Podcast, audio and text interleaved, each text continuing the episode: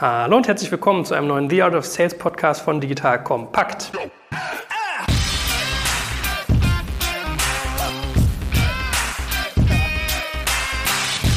Mein Name ist Jörg Kaczmarek und das erste Mal im neuen Jahr, dass wir über Sales reden. Hallo Gero. Hallo Joel. Komm, dann machen wir jetzt auch nochmal äh, passend zum neuen Jahr kurze Vorstellungen, wer du eigentlich bist, weil ich habe so gemerkt, man hört Podcasts an und manchmal steigt man ja erst bei Folge 17 ein oder so. Und wer dich noch nicht kennt, soll das jetzt mal äh, trotzdem verstehen, was du machst. Ja, mein Name ist Gero, von Hause aus Softwareentwickler, Gründer, Geschäftsführer von Signavio das machen wir seit achteinhalb Jahren jetzt und äh, in der Zeit habe ich meine Leidenschaft für Vertrieb entwickelt. Mhm. Und man darf dazu sagen, Signavio macht viel so Prozessentwicklungssoftware eigentlich. Ne? Das heißt, wenn du Prozesse bei dir abbildest, äh, kannst du das damit tun. Und wenn ich so auf unsere beiden Notizzettel schaue, sind wir beide Signavio geprägt. Wir machen nämlich auch mal richtig schöne Ablaufdiagramme unserer Themen. Heute soll das das Thema Messen sein oder Events im Allgemeinen. Wie mache ich Sales auf Events? Weil das äh, wurdest du ja letztes Mal auch gefragt in unserer Sprechstunde, wo jemand gesagt hat, ja, äh, ich, ich würde gerne auf Messen gehen als Besucher, aber nur, weil ich mir den Stand nicht leisten kann, wie mache ich denn da Sales? Das wird ein Teilbereich heute sein, aber passend zum neuen Jahr. Es, gibt ja irgendwie immer ein Event, auf das man tonen kann. Sprechen wir heute mal darüber natürlich auch als Aussteller, wie mache ich das und so die unterschiedlichen Typen von Events, auf die man gehen kann, um Sales zu machen. So, vielleicht sollte man anfangen äh, bei so einem Event mit irgendwie Zielsetzung. Ne? Macht wahrscheinlich immer am meisten äh, Sinn, wenn man zu sowas hingeht, sich vorher mal zu überlegen, was will ich eigentlich erreichen. Was sind denn da so deine Punkte? Genau, also auf Events, auf Veranstaltungen geht man eigentlich aus vier Gründen. Ähm, das Wichtigste ist, Lead Generation. Ich möchte mit Leuten in Kontakt kommen, mit denen ich vorher noch nicht im Kontakt stand, ähm, sodass sich hoffentlich äh, später daraus eine Verkaufschance, irgendein Deal entwickelt. Das zweite ist ähm, Branding. Ich will einfach meinen Namen in die Welt ähm, raustragen, dass die Leute das Logo schon mal gesehen haben, dass sie den Namen schon mal gehört haben, dass die schon mal eine Assoziation haben, was die Firma macht, in welchem Bereich die unterwegs ist und was die, was die so besonders macht. Ja? Sodass ich dann hoffentlich in einem halben Jahr oder einem Jahr oder zwei, wenn die Person dann sich für das Thema interessiert, den Namen im Kopf hat. Ähm, das dritte ist ähm, Kontakte pflegen oder es einfach für, für Interaktionen mit Leuten nutzen, die man schon kennt und wo man einfach den, den Kontakt warm halten will ähm, und es einfach eine schöne Möglichkeit ist, ähm, würde sonst vielleicht keinen Sinn machen, irgendwie extra um die Person zu treffen, durch die Republik zu reisen. Und bei so einer Veranstaltung kann ich vielleicht 10, 20, 30, 40 Leute auf einmal wieder treffen, die ich halt sonst, mit denen ich sonst nicht interagiert hätte. Und der vierte Punkt, Market Intelligence, einfach mal einen Überblick zu bekommen, wer sind eigentlich die Hersteller, die sich hervortun, die auch in Marketing investieren, mit was für Messaging gehen die an den Markt, wie wird das empfangen, ja, wer bekommt die Aufmerksamkeit, was verfängt, aber auch ein Stück weit zu lernen, was sind so die neuen Themen, was treibt die Leute um, in Gesprächen zu lernen, wie kann man die eigenen Produkte, die, eigenen, die eigene Value Proposition womöglich auch weiterentwickeln. Ähm, um den Markt äh, besser adressieren zu können. Wie machen das jetzt so deine Teams konkret? Also wenn jetzt irgendwie eine Salesmannschaft von dir auf dich zukommt, oder ich weiß nicht, ob du das mir freigibst, aber sagen wir mal hypothetisch, äh, ja, wir brauchen jetzt hier irgendwie Travel Budget, also irgendwie Reisekostenerstattung, wir wollen irgendwie, keine Ahnung, zu diesem und jedem Event in die Schweiz fahren, weil wir haben irgendwie einen riesigen Schweizer Kunden, den wir avisieren. Machen die sich so Pläne, dass sie ihre Ziele, genau die Sachen, die du gerade gesagt hast, diese vier Punkte irgendwie niederschreiben? Oder ist das mehr so was, was man für sich im Kopf mal eine halbe Stunde irgendwie umwälzt und dann eigentlich so aus dem Schüssler umsetzt? Drei von den Punkten, Lead Generation, Branding, Market Intelligence, das liegt ja eher so im Marketingbereich. Ja, das sind die Marketingkollegen, die sowieso sich an Gedanken machen müssen, wo wollen wir eigentlich präsent sein, was ist unsere Zielgruppe, äh, wo erreichen wir die am besten und auch wie können wir unser Messaging, unsere Positionierung weiterentwickeln, sodass wir den Markt am besten adressieren können. Dieses Kontakte pflegen ist eher so ein netter Nebeneffekt. Also nehmen wir mal an, du hast einen Vertriebler, der, keine Ahnung, die Energiebranche beackert. Der hat vielleicht zwei Events pro Jahr, die E-World oder wie auch immer das heißt, wo halt die ganzen Energieleute drauf rumtoren, äh, dass es für ihn Sinn macht, dorthin zu gehen, einfach um diese Kontakte zu pflegen. Aber das ist typischerweise so ein Nebeneffekt. Oder bei uns gibt es den Prozesstag in der öffentlichen Verwaltung. Da sind halt die ganzen Prozessleute aus den Behörden, hunderte von denen in einem Raum. Ja klar, da macht es total Sinn, äh, aufzutreten, um einfach die Leute, mit denen man eh in den letzten Monaten und Jahren schon Kontakt hatte, die einfach wieder zu treffen. Okay, und dann haben wir schon mal als erste Lernerfahrung, dass das eigentlich so ein Eventbesuch durchaus auch äh, abteilungsübergreifend äh, konzipiert wird. Also, dass das Marketing sich irgendwie einen Auftreten überlegt und vielleicht auch selber mal den, den Lead-Funnel checkt, wen man eigentlich wo adressiert bisher und ob das da sinnvoll sein könnte. Und dann die Sales-Leute, die sozusagen die Armada an der Front bilden. Ja, also die Frage ist ja auch, wie viel Geld muss ich für was ausgeben? Und da macht es natürlich einen riesen Unterschied, was für eine Art von Event das ist. Können wir gleich drüber reden. Und auch die Frage, wie beteilige ich mich daran? Ja? Vielleicht können wir da mal ganz kurz einsteigen, wie, wie kann ich an so einem Event eigentlich beteiligt sein? Das günstigste ist immer einfach Teilnehmer zu sein. Ich fahre dorthin und habe aber keine spezielle Rolle, sondern es liegt an mir, mit den spannenden Leuten zu sprechen. Ja, das, nehmen wir mal an, das günstigste wäre, ich fahre auf die Cebit und kaufe mir ein 30-Euro-Ticket oder ich lasse mir irgendwo ein kostenloses Ticket organisieren und dann strome ich da einfach rum. Ja, ob das schlau und sinnvoll ist, äh, sei mal dahingestellt. Das ist aber die günstigste Art, daran teilzunehmen. Werbung Aufgepasst! Das Jahr 2024 ist schon voll im Gange und jetzt heißt es neue B2B-Leads gewinnen. Du möchtest deine Sales Pipeline so schnell wie möglich voll haben und deshalb empfehlen wir dir an dieser Stelle unseren Partner SalesViewer. Wer nicht weiß, was SalesViewer macht, hier eine kurze Erklärung. SalesViewer entschlüsselt Unternehmen, die deine Webseite besuchen und zeigt diese in Klarnamen an. Du siehst also ganz genau, wer eure Webseite besucht und wofür sich diese potenziellen Kundinnen interessieren. Und damit hast du ja wirklich ein mächtiges Werkzeug in den Händen, weil du diese Unternehmen dann zielgenau ansprechen und einfach zu neuen Kundinnen machen kannst. Dein Marketing und Vertrieb werden das für die B2B-Lead-Generierung feiern, sage ich dir. Und du bist damit auch in guter Gesellschaft, denn Marktführer wie Stepstone, Jochen Schweizer, Sport5 oder Avato Systems setzen bereits auf SalesViewer und generieren damit täglich neue B2B-Leads. Wie so eine Registerkasse eigentlich, wo es immer klingelt, wenn du wieder eine neue Brand identifiziert hast, die sich für dich interessiert und die du jetzt einfach pflücken kannst. Daher, wenn das für dich interessant ist, dann teste SalesViewer doch einfach mal kostenlos. Alles, was du dafür wissen möchtest, findest du unter folgender Weiterleitung: digitalkompakt.de/slash salesviewer. Und wie immer verlinke ich dir es auch auf unserer Sponsorenseite unter digitalkompakt.de/slash Sponsoren. Das war's mit dem Werbespot. Dann ist die zweite Frage äh, oder die zweite Möglichkeit, als Aussteller aufzutreten. Da muss ich typischerweise schon Geld in die Hand nehmen. Ähm, das kann von, ähm, sagen wir mal, Kongressen, Messen losgehen, im günstigsten Fall von, keine Ahnung, 1500, 2000 Euro. Das ist wahrscheinlich so das absolute Minimum als Ausstellergebühr bis hin zu 60.000, 100.000 Euro für einen Auftritt. Oder wenn man an die ganz großen Veranstaltungen denkt, da gibt es die Großkonzerne, die geben da ähm, zum Teil Dutzende von Millionen aus für eine so eine Eventteilnahme. Wo kommt dieses Geld her? Das kommt natürlich aus dem Marketingbudget. Ähm, da macht man sich typischerweise einen Plan fürs nächste halbe Jahr oder fürs nächste Jahr. Wo kann ich die Euros oder die Dollars, die ich für Veranstaltungen vorgesehen habe, bestmöglich einsetzen. Eine andere günstige Möglichkeit übrigens auf Veranstaltungen präsent zu sein und das absolut empfehlenswerteste ist, ähm, Kunden dort zu platzieren. Ja, Kunden gezielt einzuschleusen, vor allen Dingen als Präsentatoren oder Panel-Teilnehmer. Und dann hoffentlich sich aber auch mit denen vorher abzusprechen Worüber sollen die eigentlich reden? Was soll die Message sein? Ähm, denen anbieten, die Folien für die zu bauen. Ja, da kann man, kann man ganz toll Hilfe leisten, um das auch in die richtige Richtung zu bringen. Weil das gibt natürlich ähm, Sichtbarkeit. Ja, die Leute wollen wissen, wie Visa Fraud Prevention macht. Ja, wenn du ein Fraud äh, Detection Hersteller bist und Visa präsentiert, wie es gemacht wird und zufälligerweise nutzen die deine Produkte dafür, das ist natürlich super, klasse. Ja, das ist das Beste, was einem dort passieren kann. Und natürlich die vierte Möglichkeit selber als Presenter oder irgendeine aktive Rolle zu haben. Dafür muss man meistens ziemlich tief in die Tasche greifen, um so einen Speaking-Slot ähm, zu ergattern bei einer Veranstaltung, wenn man von einem Hersteller kommt. Okay, also so Idealisten wie ich, die immer denken, man steht auf der Bühne, wenn man was zu sagen hat, äh, das muss man sich abschminken in der Praxis, da wird gern einfach auch hart gezahlt für. Das stimmt. Äh, ich finde ja diese Taktik mit den, mit den Kunden auf der Bühne sehr, sehr interessant. Also macht ihr das wirklich aktiv, dass du dann irgendwelche Leute im Prinzip bei dir source aus deiner Kundenkartei, die überlegst, wer ist irgendwie redegewandt, wer ist dir gut zugestimmt und äh, baust ihm dann die Folien? Das ist wirklich aktive Praxis bei euch?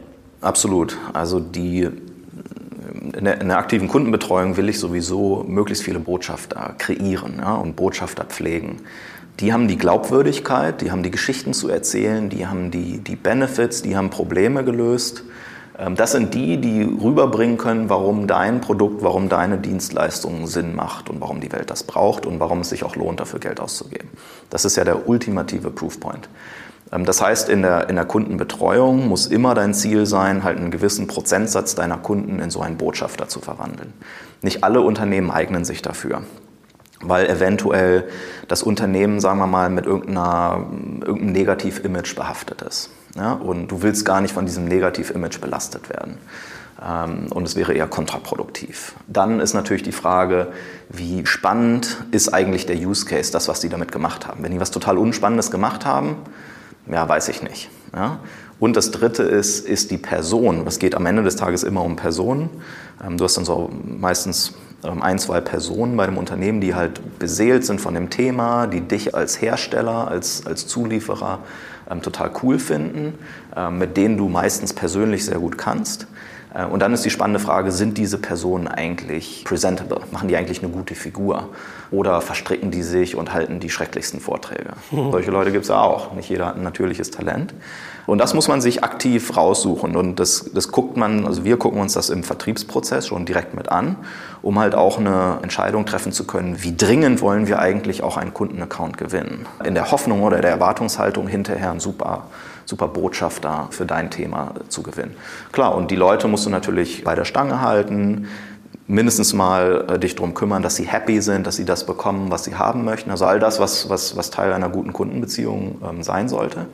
Ähm, und dann aber darüber hinaus äh, mit den Kollegen auch drüber zu reden, hey, was, was, was bedeutet das eigentlich für dich persönlich? Weil man kann die Leute natürlich auch beim Ego packen und sagen, hey, es wäre doch super, wenn du nicht nur in deinem Thema innerhalb deiner, deiner Company eine gute Figur machst, sondern du über deine Company hinaus als, als Vordenker bekannt und wahrgenommen wirst. Ähm, das ist für dich und deine Karriere super und es strahlt auch wieder zurück in dein eigenes Unternehmen, wo du arbeitest, weil du kannst dann sagen, guck mal, wir sind an, der, wir sind an vorderster Front, wir sind ähm, Vorbild für andere. Äh, guck mal, was wir hier machen, ist total Weltklasse.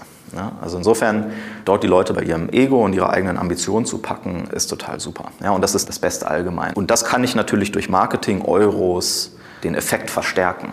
Ja, ich, klar, ich könnte eine Person irgendwo vorschlagen als Präsentator oder ich kaufe mir einfach den Keynote-Slot und stelle die Person dorthin. Ah, okay, das wollte ich nämlich gefragt haben, wie du das dann mit dem Veranstalter ausdealst. Also von hinten durch die Brust ins Auge mit, guck mal, ich kenne da jemanden, der ist super, oder ob man das wirklich so frontalangriffmäßig macht. Manchmal nimmst du einfach Geld in die Hand ja, und stellst die Person dorthin. Und das ist für den Veranstalter super, weil das ist nicht plumpe Verkaufsshow, sondern die Leute lernen was. Aber die haben ja auch die Wahl, stelle ich jetzt hier zurück zu dem Beispiel, stelle ich da die Person von Visa hin oder stelle ich da die Person von, von der Deutschen Bank hin oder stelle ich da die Person von der Bundesdruckerei hin. Ja, vielleicht haben alle drei was Spannendes zu erzählen und dein bescheidener Beitrag gibt dann sozusagen den Impuls in die richtige Richtung, dass die von dir präferierte Person dort steht. Wie reagieren deine Kunden auf sowas? Ich würde annehmen, man fühlt sich gebauchpinselt und macht sowas gerne. Ist das eine richtige Annahme oder sagen die Leute, oh, ich habe so viel zu tun und ich kriege dann Stress in der Firma wegen Eifersucht oder was weiß ich? Nee, die Leute machen das gerne. Also klar, es gibt die Leute, die lieben es, auf der Bühne zu stehen. Für die ist das natürlich super. Und die Leute klatschen und die Leute kommen zu einem hinterher und sagen, wie großartig das ist, was man gemacht hat und ob man nicht vorbeikommen kann und sich man zum Telefonat verabreden kann, um Hilfestellung zu leisten. Die meisten Leute finden das richtig cool. Manche Leute äh, sind da anders gestrickt kriegt. Und dann wiederum gibt es Organisationen, wo das nicht erlaubt ist. Also wir haben so ein paar Kunden, die riesengroß sind, mit denen wir super spannende Sachen machen, aber die einfach die, die Unternehmensvorgabe haben, darüber nicht sprechen zu dürfen. Ja, also die sehen das als Differenziator, dich frühzeitig entdeckt zu haben und dein Produkt und deine Dienstleistung frühzeitig genutzt zu haben. Und es soll auch ja keiner draußen erfahren, was du dort machst.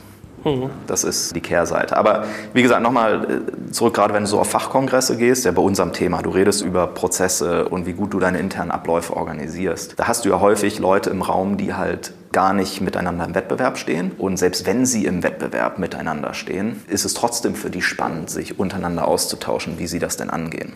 Bevor wir jetzt mal durchdeklinieren, die unterschiedlichen Rollen, ja, was du auch schon gesagt hattest, Teilnehmer, Aussteller und so weiter, können wir auch mal auf die Arten von Events eingehen. Das wird ja sicherlich einen Unterschied machen, welche Rolle ich da einnehme. Was sind so typische Eventtypen, die du unterscheidest, wenn du salestechnisch darüber nachdenkst, ein Event zu besuchen? Also die besten Events sind die, die man selber macht. Warum? Du kriegst die ungeteilte Aufmerksamkeit. Du kannst die Veranstaltung bauen, wie du es möchtest. Du kannst das Messaging so platzieren, wie du das möchtest. Und es ist typischerweise das beste Kosten-Nutzen-Verhältnis. Ja, also nehmen wir mal an, du machst ein Frühstücksevent. Ja, zwei Stunden geht morgens um 8.30 Uhr los, geht bis 10.30 Uhr oder anderthalb Stunden, 8.30 Uhr bis 10 Uhr. Dann hast du die ungeteilte Aufmerksamkeit von den, sagen wir mal, 40, 50 Leuten oder wie viel du auch immer schaffst, dort in den Raum zu versammeln. Du kannst dir die Teilnehmer aussuchen, du kannst es selektieren, du kannst dir aussuchen, wen will ich dort präsentieren lassen, womit sollen die hinterher aus dem Raum wieder rausgehen. Ja, du hast maximales Branding, Branding-Effekt. Leute sagen mir, ja, das ist aber, wie, wie kriege ich denn die Leute dahin? Da können wir uns ja vielleicht gleich noch ähm, drüber unterhalten. Das ist gar nicht so schwierig. Das zweite sind ähm, Fachkongresse. Ja, also, keine Ahnung, Production Excellence in Biotech. Ja, sowas wäre ein Fachkongress oder eine Fachmesse. Das sind typischerweise so Eintages-, Zweitages-, maximal drei Tages-Events, ja, meistens zwei Tages-Events. Typische Teilnehmerzahl bei kleinen Events sagen wir mal 50, bei großen Fachkongressen vielleicht so 250, 300, 400 Leute, mehr nicht. Ja, sehr fokussiert, typischerweise hast du genau einen Rollenbezeichner. Ja, du gehst auf dem Fachkongress rum und alle haben genau den gleichen Titel bei sich auf der Visitenkarte stehen. Das ist natürlich klasse, wenn das genau die Leute sind, die du auch adressieren möchtest. Ähm, es ist sehr inhaltlich getrieben. Die Leute kommen dorthin, um voneinander zu lernen. Und das sind immer gute Möglichkeiten, sich als Thought Leader in dem Bereich zu positionieren. Meistens sind die Veranstaltungen so intim und klein genug, dass du die Chance hast, mit jedem Einzelnen zu reden. Bei einem Event von 80 Leuten bei zwei Tagen kannst du es schaffen, mit jedem Einzelnen geredet zu haben bei dem Event. Also insofern ist das relativ effizient und gleichzeitig sind diese Fachkongresse typischerweise nicht so wahnsinnig teuer. Aber dafür ist die Teilnehmerzahl halt begrenzt. So, dann gibt es diese Riesenmessen. Früher war die Cebit so das Nonplusultra. Du hast zum Teil Tausende oder Zehntausende von Leuten, die dorthin gehen. Aber du hast halt Riesenstreuverlust. Ja, oder die Mexiko oder wie die alle heißen, diese, diese Veranstaltung. Du hast halt riesen Streuverlust. Du kannst dann Stand haben, hoffen, dass die Leute an deinem Stand vorbeikommen. Wahrscheinlich kommen sie nicht vorbei, sondern laufen einfach vorbei. Ja, die bleiben vielleicht stehen, wenn du irgendwelche tollen Geschenke da verteilst ja, oder eine Espresso-Bar bei dir aufgebaut hast und nirgendwo sonst gibt es guten Kaffee auf der Messe. Dann kommen sie zu dir, aber nicht, weil sie dich spannend finden und nicht, weil sie mit dir irgendwie hinter interagieren wollen, sondern weil sie den Kaffee haben wollen. Ja, darf man nicht, ver nicht verwechseln, wie, wie gut die Qualität solch eines Kaffeelieds ist. Ist das trotzdem eine Chance? Oder? Äh? Ist trotzdem eine Chance, ist eher so ein Branding-Ding als wirklich Lead Generation. Wenn sich die Leute dann hinterher äh, daran erinnern, ähm, hier, das sind die mit dem guten Kaffee, immerhin etwas. Ja. Oder das sind die mit den tollen Stofftieren. Ja, warum nicht? Hast du, hast du zumindest so einen Branding-Effekt. Lead Generation ist ja zum einen Quantität und zum anderen aber auch ganz stark Qualität. Was gibt es noch für Veranstaltungen? Klar, so Networking-Events, wo man hingeht, wo es gar kein großes inhaltliches Programm geht, gibt, sondern wo man oder wo es vielleicht irgendwie einen Impulsvortrag für irgendwas gibt, aber dann geht es darum, irgendwie beim Bier oder beim Wein mit Leuten ins Gespräch zu kommen. Meine Meinung zu diesen Networking-Events ist, das ist halt die größte Zeitverschwendung ja. überhaupt. Ja. Äh, außer du hast es halt super, super, super gut vorbereitet und hast irgendwie die Liste der zehn Leute, wo du weißt, dass die da sind und mit denen willst du dann noch sprechen und schaffst es, mit denen zu sprechen. Man lässt sich meistens davon blenden, dass irgendwie die Veranstalter werben damit, irgendwie hier, guck mal, das sind zehn Top-Leute, die da sein werden naja, die liefern genau ihren 15 Minuten Impulsvortrag ab. Dann haben sie da ihre drei Best Buddies, mit denen sie eine Viertelstunde quatschen, dann sind sie weg.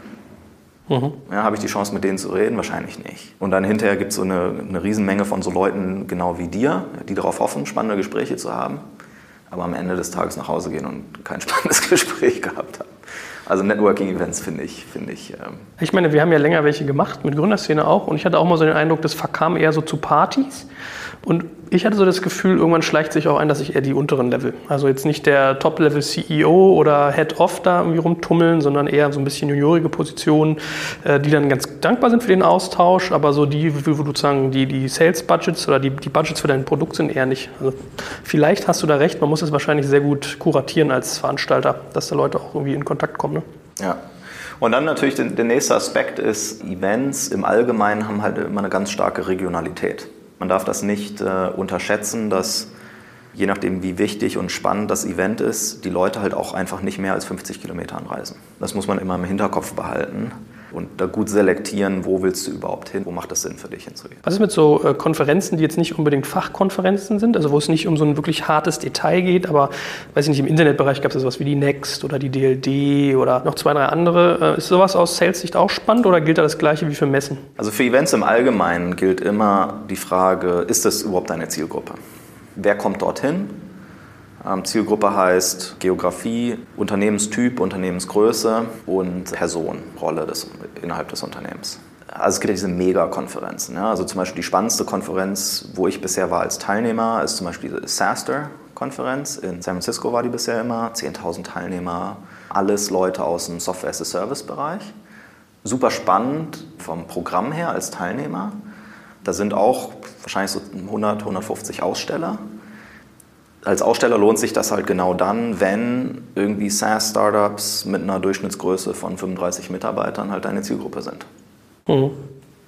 Wenn es das nicht ist, ja, dann bleibt er ganz fern davon. Was ist mit so Online-Events? Also gerade in den USA habe ich mir sagen lassen, nimmt das irgendwie zu, dass man gar nicht so gerne mehr den Raum verlässt, sondern Genau, das ist ein spannender neuer Trend. Also vor allem bei Fachkongressen habe ich das gesehen, dass mit kleineren Reisebudgets für die Mitarbeiter und in den USA heißt es ja häufig, du musst dich irgendwie vier, fünf, sechs Stunden in den Flieger setzen, um irgendwo hinzukommen. Das ist ja ein Riesenland und mit Riesenkosten verbunden und du bist dann gleich eine Woche raus, wenn du zu einem Event fährst.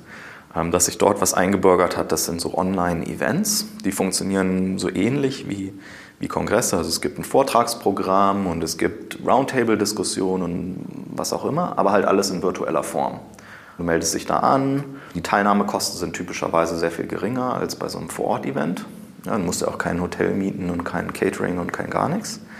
Ähm, und, und hast dann aber halt virtuelle Möglichkeiten, halt an diesen Vorträgen teilzunehmen, an Diskussionen dich zu beteiligen, ähm, auch andere Leute zu treffen, zu sehen, wer sitzt da eigentlich gerade mit dir zusammen in der Session drin.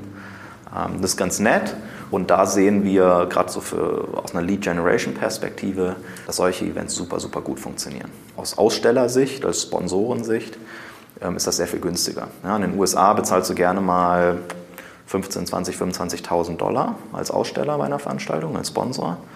Und bei so einem Online-Event bist du dann irgendwo bei, keine Ahnung, 4.000, 5.000, 6.000 Dollar. Wie muss ich mir das vorstellen? Wie läuft das ab? Gibt es da so einen riesigen Chatroom, wo man so wie früher, ich weiß nicht, als Kind bin ich mal auf irgendwelchen Bravo-Chats, glaube ich, gewesen, dann konntest du mit den Leuten flüstern, ne? dann warst du sozusagen in so einem Secret-Chat. läuft das so auch ab oder wie muss ich mir das vorstellen? Ne, es, ist ein, es ist quasi eine, eine, Serie von Webinaren, die hintereinander ablaufen. Also es ist ähnliche, ähnliche Software, die dort benutzt wird. Und du trägst dich halt einfach für Sessions ein und, und wählst dich dann dort ein. Ja, oder wechselst dann die Session, gehst sozusagen in, in den Nebenraum, wo, wo es was anderes Spannendes zu hören gibt. Und du machst aber alles virtuell von deinem, von deinem Tablet oder von deinem Computer aus. Und wie komme ich dann mit Leuten dann in Kontakt? Also kann ich erstmal nur konsumieren, da kann ich ja noch nicht senden mit anderen. Genau, du hast so, so Chatfenster, wo du halt Fragen stellen kannst oder, oder Diskussionen starten kannst. Darüber, darüber funktioniert das dann. Mhm. Und du sagst, das ist was aus deiner Erfahrung salesseitig sehr viel Sinn macht, weil günstig und schnelle Taktfrequenz an Kontakten oder warum? Genau, du hast deine Sessions, ich meine, wenn du bei einem Kongress oder bei einer Messe bist und du einen Vortrag hältst, dann kannst du schon froh sein, wenn irgendwie 50, 60, 70 Leute sich deinen Vortrag anhören. Bei diesen Online-Events, da haben wir häufig hunderte von Teilnehmern in der, in der Session drin. Okay, also als Sender ist das vor allem auch interessant. Als, genau, genau, genau, genau, genau. So als, als Lead-Generation-Kanal ähm, ist das halt spannend, ähm, weil du dort häufig eine größere Menge von Leuten mit erreichst. Okay, aber jemand, der sozusagen der Zuhörer ist und dann so meinetwegen sagt, äh, ach, ich sehe Teilnehmerliste, das hört irgendwie auch gerade äh, jemand an, den ich super spannend finde, mit dem chatte ich jetzt mal direkt. Genau. Geht aber auch, okay. Genau. Und ist auch effektiv? Aus Teilnehmersicht weiß ich das nicht. Aus Sponsorensicht ist es, ist es super. Okay.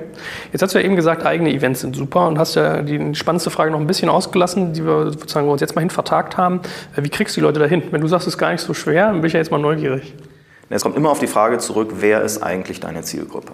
Mit wem möchtest du eigentlich reden? Ich sehe das bei vielen Firmen, dass die, die, die rufen so in den Wald hinaus ja, und hoffen, dass dann die richtigen Leute zurückkommen. Du kannst aber, du kannst dir namentlicher aussuchen, mit wem du in Kontakt sein willst. Du machst dir eine Wunschliste von 500 Leuten, mit denen du gerne reden möchtest. Klar, du musst, musst recherchieren. Na, welche Unternehmen sind für mich spannend? Welche Personen innerhalb dieser Unternehmen sind für mich spannend?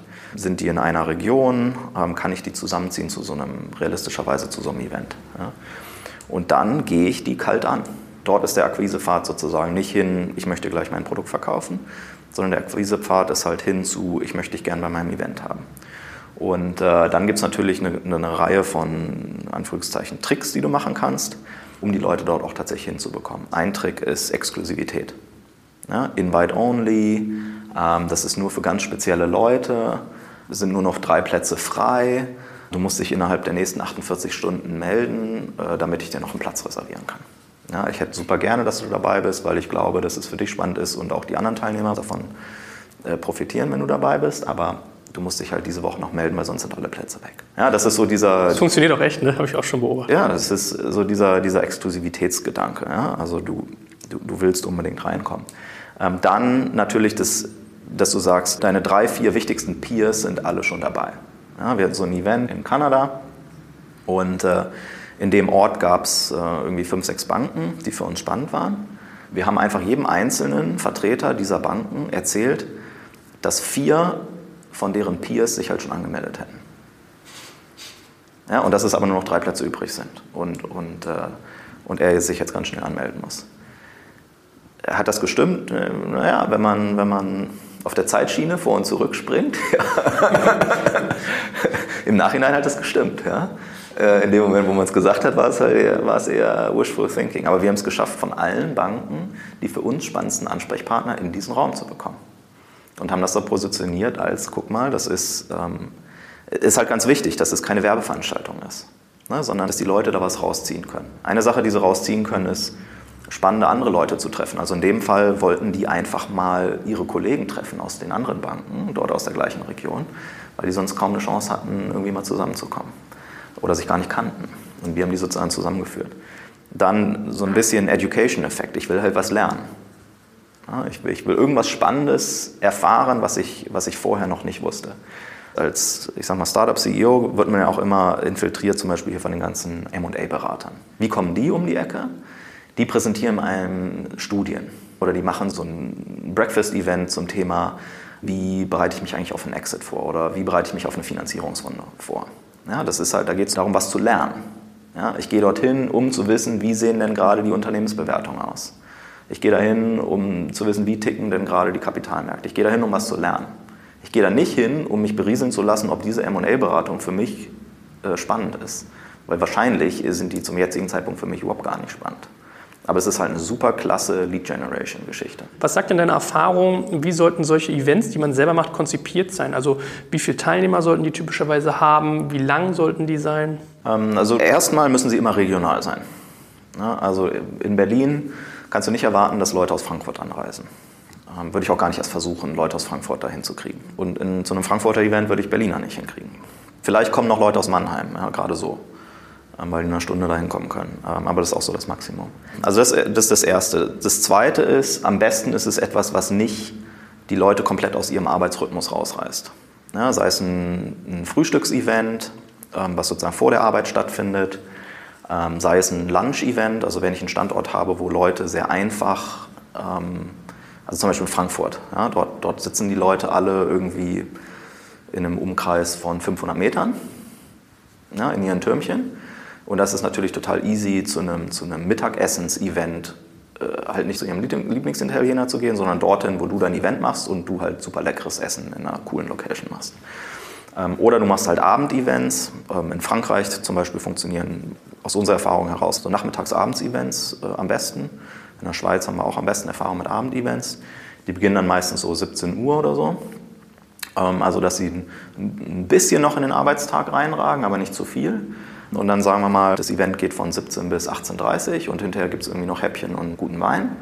Und dann bist du aber auch fertig. Ja, also das ist für so Events, sagen wir mal größenordnungsmäßig, na, du willst schon sagen wir mal, mindestens 25 Leute dahin kriegen, sonst lohnt sich das, der Aufwand nicht. Und so das Maximum, was man auch akquiriert kriegt an Leuten, ist so wahrscheinlich 60, 70, 80 Leute für so ein Event. So, das ist so das eine Format, das sind so diese Teaser-Events, würde ich mal sagen. Die eignen sich vor allen Dingen für ähm, gerade so Geschäftsführerebene oder halt irgendwie seniorigere Managementpositionen, weil die halt auch nicht so wahnsinnig viel Zeit haben, auf solche Veranstaltungen zu gehen. Wenn du, ich sag mal so Abteilungsleiter, Teamleiter-Ebene hast, dann kannst du auch mal so Halbtagesveranstaltungen zum Beispiel machen, die dann halt aber voll unter so einem Education-Aspekt stehen. Du lernst halt was. Ja? Also How to run an ICO from start to finish. Vier Stunden Event, vier Stunden Workshop. Und da gehen die Leute dann hin, um wirklich was zu lernen. Genau, und das kann man dann an einem Vormittag oder einem Nachmittag machen. Hm, okay, spannend. Hast du so ähm, Zahlen oder grobe Werte, wie viele wertige Leads du aus solchen Sachen ziehen kannst? Also ich sag mal so, unsere, unsere besten Veranstaltungen, die wir so gemacht haben, wie gesagt, da kriegst du tatsächlich dann 50, 60 Teilnehmer, 70 Teilnehmer. Um so eine Teilnehmerschaft zu haben, musst du ungefähr 100 registrierte Leute haben.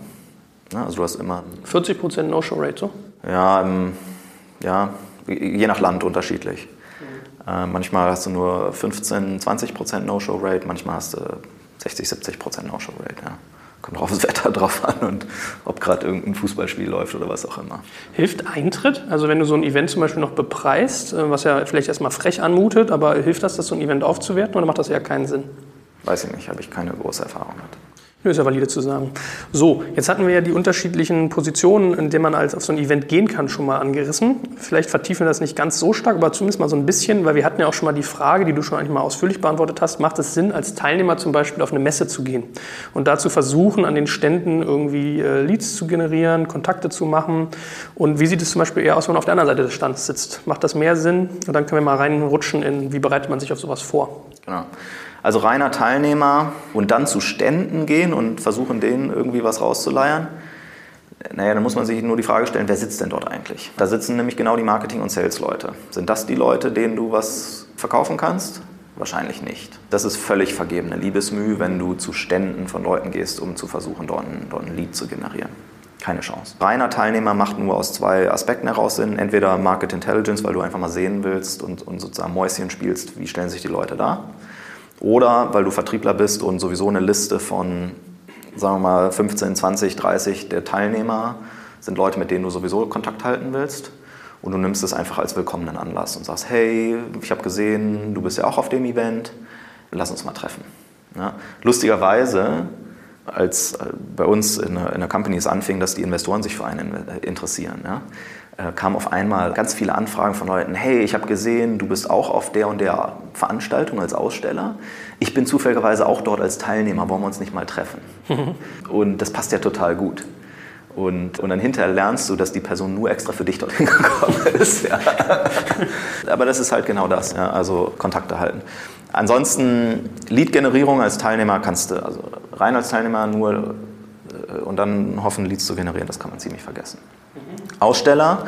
Nächstes Ding, wenn man hofft, man, man baut einfach einen Stand und dann setzt man sich dahin, das ist toll gestaltet und man hat tolle Materialien und dann kommen die Leute in Scharen, um sich mit einem zu unterhalten, wird man auch eher enttäuscht sein. Ja, Laufkundschaft, dass man die irgendwie einfängt bei so einem Stand, habe ich selten erlebt. Mhm. Du musst meistens ein bisschen mehr machen. Wenn es so kleinere Events sind, so Fachkongresse, du musst irgendeine Form von aktiver Beteiligung dort bei diesem Event haben. Sonst sonst kommen die Leute nicht. Ja, und da der Tipp, wenn du zum Beispiel dir so einen Speaking-Slot kaufst, kauf den gleich am Anfang der Veranstaltung. Du hast eine Zweitagesveranstaltung, lass deinen Speaking-Slot direkt an den Vormittag des ersten der beiden Tage legen. Warum? Dann haben dich die Leute schon mal gesehen und dann können die die restlichen anderthalb Tage zu dir zum Stand hoppeln, äh, wenn sie spannend fanden, was du erzählt hast. Nur ein Stand ist ganz schwierig und wie gesagt, du musst ganz stark vorbereiten, wenn du schon weißt, wer geht überhaupt zu dieser Veranstaltung hin, um mit den Leuten vorher schon Kontakt zu suchen und zu sagen, hey, wir sind Aussteller, ich habe gesehen, du bist als Teilnehmer äh, bei der Veranstaltung, ähm, wie sieht es denn aus, wollen wir uns nicht einen Termin legen?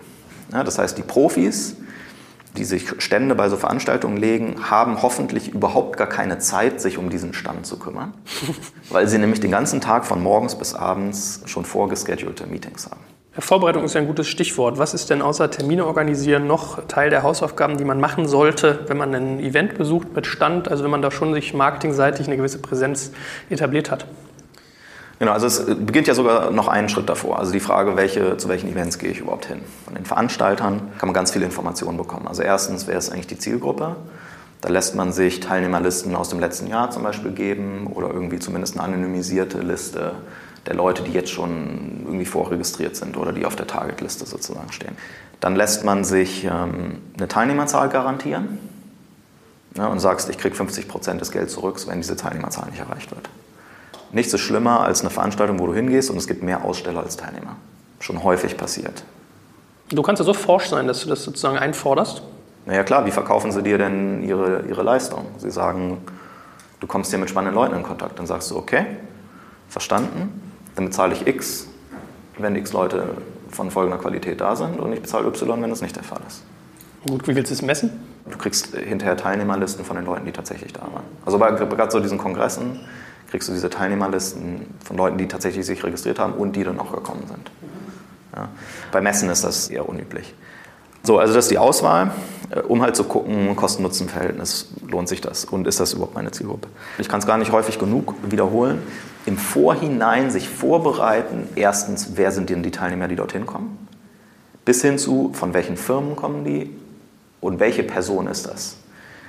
Du kannst dir, du kannst bei LinkedIn oder Xing, kannst du jede einzelne dieser Personen recherchieren. Wo kommen die her? Was interessiert die? ja, haben die in, in Amerika lustig, haben die dann häufig, äh, keine Ahnung, ihren Hund in ihrem LinkedIn-Bildchen mit drin. Dann hast du gleich eine Story, die du halt, wenn du den triffst, über einen Hund reden ja, oder über das Segelboot oder was auch immer da die Leute von sich preisgeben, über sich als Person. Ja, mhm. kannst, du, kannst du alles gleich genutzt, äh, nutzen als, als Aufhänger. Also Recherche, Recherche, Recherche ist, ist super wichtig und im Vorhinein schon Leute ansprechen. Du willst eigentlich die ein oder zwei Tage, die du dort bist, willst du vorher schon idealerweise komplett durchgeplant haben und, äh, und eine komplette Liste, die ein Commitment von den Leuten abgeholt haben, dass sie für dich Zeit haben und mit dir sprechen. Was gibt es so beim Thema der, der Konzeption von so einem Stand zu beachten? Also Message ist sicherlich so ein Thema und was ich da anbiete inhaltlich. Was sind da so die Hausaufgaben? Genau, du musst dir angucken, wieder, welche Personen kommen dort eigentlich hin, was ist das Thema der, der, der Veranstaltung. Ähm, wenn da irgendwie gerade so ein Buzzword oder irgendwie sowas, oder so, so ein so eine Stoßrichtung, irgendwie so ein Aspekt besonders hervorgehoben wird und irgendwie der Aufhänger dieser Veranstaltung ist, ist natürlich cool, wenn ich mich da irgendwie drauf beziehen kann. Bei Produkten und Dienstleistungen, die sehr breit eingesetzt werden können, also wir bei uns selber sehen das auch, macht es unglaublich viel Sinn, sich halt auf das Thema hart einzuschießen. Ja, also zum Beispiel, wir gehen zu einer Veranstaltung, die heißt Compliance Week in Washington. Und da sind halt die Head of Compliance von mittelgroßen und großen Unternehmen, ist sozusagen so die Zielgruppe. Die gehen dorthin, naja, dann guckst du dir halt an, was sind die drei Arten oder drei Themen von Compliance, die die Leute momentan umtreibt. Und dann baust du das halt in dein Messaging ein. Ja, wie du genau dieses Problem gelöst bekommst oder wie du dort helfen kannst. Ähm, baust du deinen Stand und Roll-ups und was man da alles an Standbau sozusagen mitbringt. Bei Kongressen ist das ja meistens eher leichtgewichtig. Ja, da bringst du irgendwie ein, zwei Roll-ups mit oder so eine Messewand. So ein Roll-up kostet dich 120 Euro oder so oder 100 Euro in der Produktion. Da kannst du auch mal so ein Roll-up für genau eine Veranstaltung bauen. Eine Messewand kostet irgendwie ein paar hundert Euro. Ja gut, wenn du, wenn du aber so eine Messe irgendwie, wenn du da 10.000 Euro für ausgibst, dann kannst du auch eine Messewand für diese eine Veranstaltung bauen. So, und da genau, willst du natürlich hoffentlich von deinem Messaging ähm, auf die Zielgruppe fokussieren. Ähm, dann auch die Frage, ist es eher ein Branding-Exercise oder, oder hast du wirklich was Spannenderes zu erzählen, wenn es eher ein Branding-Exercise ist? Wir sind auf viele Veranstaltungen gegangen, einfach nur mit Bannern, wo einfach nur unsere Farbe und unser Logo drauf war, sonst nichts damit sich das ins Hirn einbrennt. Ne? Und alles, was du bei der Veranstaltung tust, ist einfach nur deine Brand äh, ins Gehirn brennen. Ja, und dann haben die Leute es schon mal gesehen. Materialien ist natürlich ein ganz spannendes Thema. Also bringst du irgendwas mit auf Veranstaltungen, was sich die Leute mitnehmen können. Viele Leute wollen sich gar nichts mitnehmen.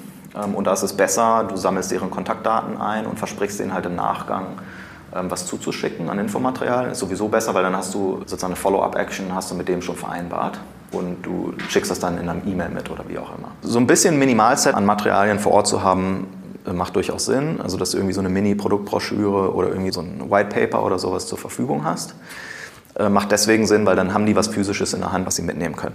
Früher hatten wir riesig viele Auswahl an Materialien an so einem Stand mit dabei. Da hattest du irgendwie Case Studies von 15 verschiedenen Kunden, die du dir auswählen konntest. Nehmen sich die Leute das mit? Ja, aber es ist unnötig, ehrlich gesagt. Ja, also ganz wenig Material ist, ist, ähm, ist halt ratsam.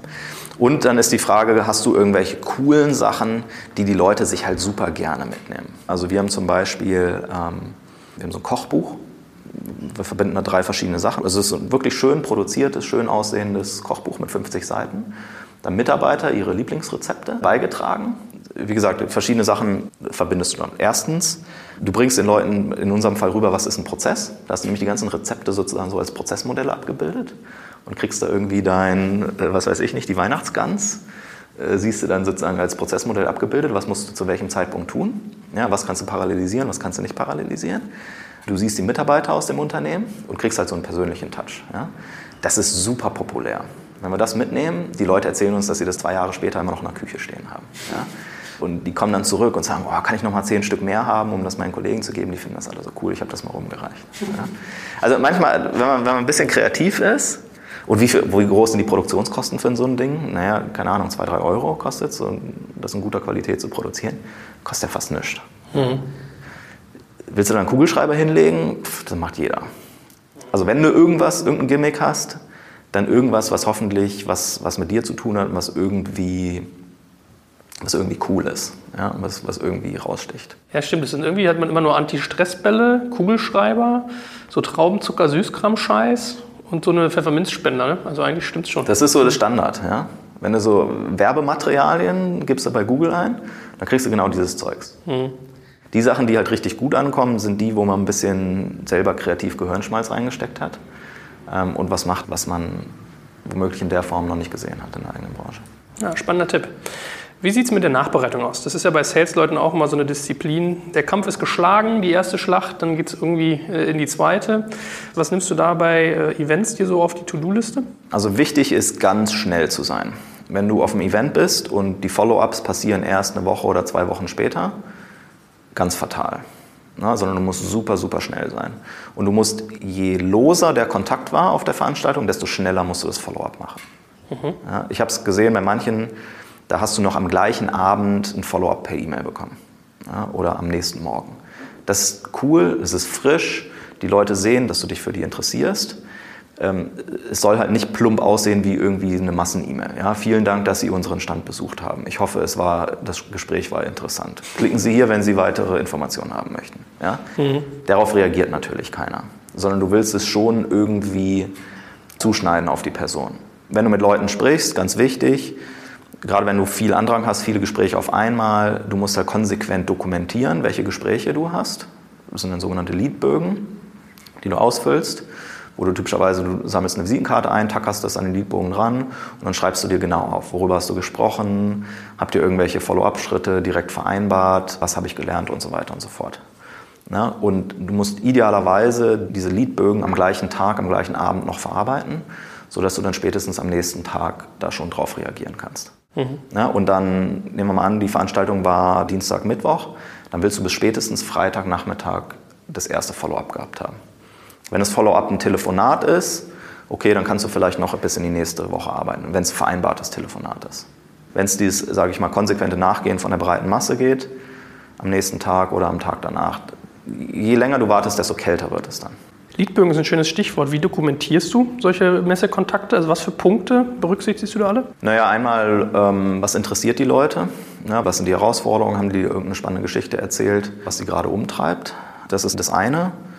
Also etwas Spannendes über die zu erfahren, ähm, was dir hinterher hilft, dein Produkt sozusagen wieder auf deren Painpoints, auf deren Herausforderungen zurückzumünzen. Und das zweite ist, was sind die Follow-up-Actions? Du willst aus so einem Gespräch natürlich auch immer rausgehen mit einem gemeinsamen Verständnis, was sind die nächsten Schritte. Ja, der sagt, ja, ich muss erstmal, das klingt alles ganz spannend, ich will jetzt mal meine zwei Kollegen intern abholen, ich zeige denen das. Dann fragst du, ja, wann, ob wann er denn dazu kommen wird. Ja, wir haben ein Team-Meeting Montagmorgen.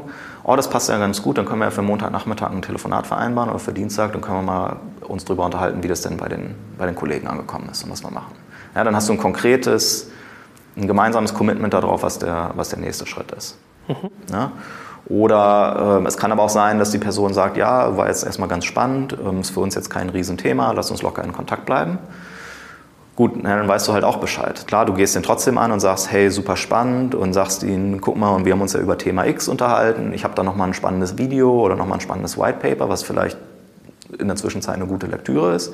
Und ich würde mich einfach in zwei, drei, vier Wochen nochmal melden und sozusagen reinzugucken, ob irgendwie ein besserer Zeitpunkt ist oder es relevanter geworden ist. Mhm. Was ist mit Teilnehmern, die ich vielleicht treffen wollte, aber nicht geschafft habe? Kann man da in der Nachbereitung irgendwie Schritte unternehmen, dass man die kontaktiert? Oder hast du da Vorgehensweisen? Naja, idealerweise hast du ja vorher ein Commitment dir eingeholt, dass die Person sich auch mit dir treffen will ähm, und, und hat eingewilligt, sich mit dir zu treffen. Wenn das nicht passiert ist, hast du natürlich einen super Aufhänger. Dann hast du ja was gut bei der Person. Mhm. Weil meistens liegt es nicht an dir, dass du nicht dazugekommen bist, sondern meistens, weil die andere Person irgendwie sich weggeduckt hat oder so. Ja, aber du hast dann, in dem Fall hast du was gut bei der Person und kannst dann auch ein, ein Telefonat oder ein Gespräch oder ein Meeting einfordern. Ähm, die Leute, die du dir selbst auf deine Wunschliste geschrieben hast und die hast du nicht, mit denen nicht sprechen können, naja, dann schreibst du die hinterher an oder telefonierst dir an und sagst, hey, wir waren beide auf der gleichen Veranstaltung, kannst ein bisschen Smalltalk machen über irgendeinen Vortrag, den du besonders spannend fandst oder was auch immer und sagst, ja, schade, dass wir uns nicht getroffen haben, wollen wir das jetzt nicht nachholen. Wie machst du das? Also wo kriegst du deren Kontaktdaten her? Die hast du hoffentlich ja schon im Vorhinein. Also wenn es eine Person war, die du treffen wolltest. E-Mail-Adressen, Telefonnummern kann man besorgen. Mhm. Ja, Im einfachsten Fall weiß Google das, weil die irgendwann mal in der Vergangenheit eine Präsentation gehalten haben und ihre Kontaktdaten mit in die Folien reingeschrieben haben. Hm. Okay, spannender Tipp. also äh, Google, Google weiß viel über viele Personen. Oder du hangelst dich halt irgendwie zu den Leuten vor. E-Mail-Adressen rauszukriegen ist halt relativ einfach. Da gibt es Tools wie E-Mail Hunter ähm, und andere Tools, die dir einfach so beim Guesswork helfen, wie so eine E-Mail-Adresse aussieht. Mhm. Ne, du weißt halt, keine Ahnung, das ist ein SAP-Mitarbeiter, dann weißt du halt, dass das E-Mail-Pattern Vorname, Punkt, Nachname at sap.com ist. Die einzige Gefahr ist, dass dieser Name zweimal vorkommt und dann noch eine 1 oder eine 2 dran gehängt werden muss. Mhm. Teilnehmerlisten, kriegt man sowas als Aussteller? Bei Fachkongressen ähm, ist das Standard, ja. Mhm. Hervorragend. Es war ein wirklich bunter Ritt. Hätte ich gar nicht gedacht, dass man so viele spannende Sachen über Events erfahren kann. Also besonders äh, die eigen erstellten Events finde ich ja hochinteressant und dein Kochbuch. Äh, warum ich noch keins habe, frage ich mich ein bisschen. Aber müssen wir gleich mal gucken hier. Gehen wir gleich ins Lager. gut, gut. Ich danke dir ganz herzlich. Freue mich aufs nächste Mal. Danke dir.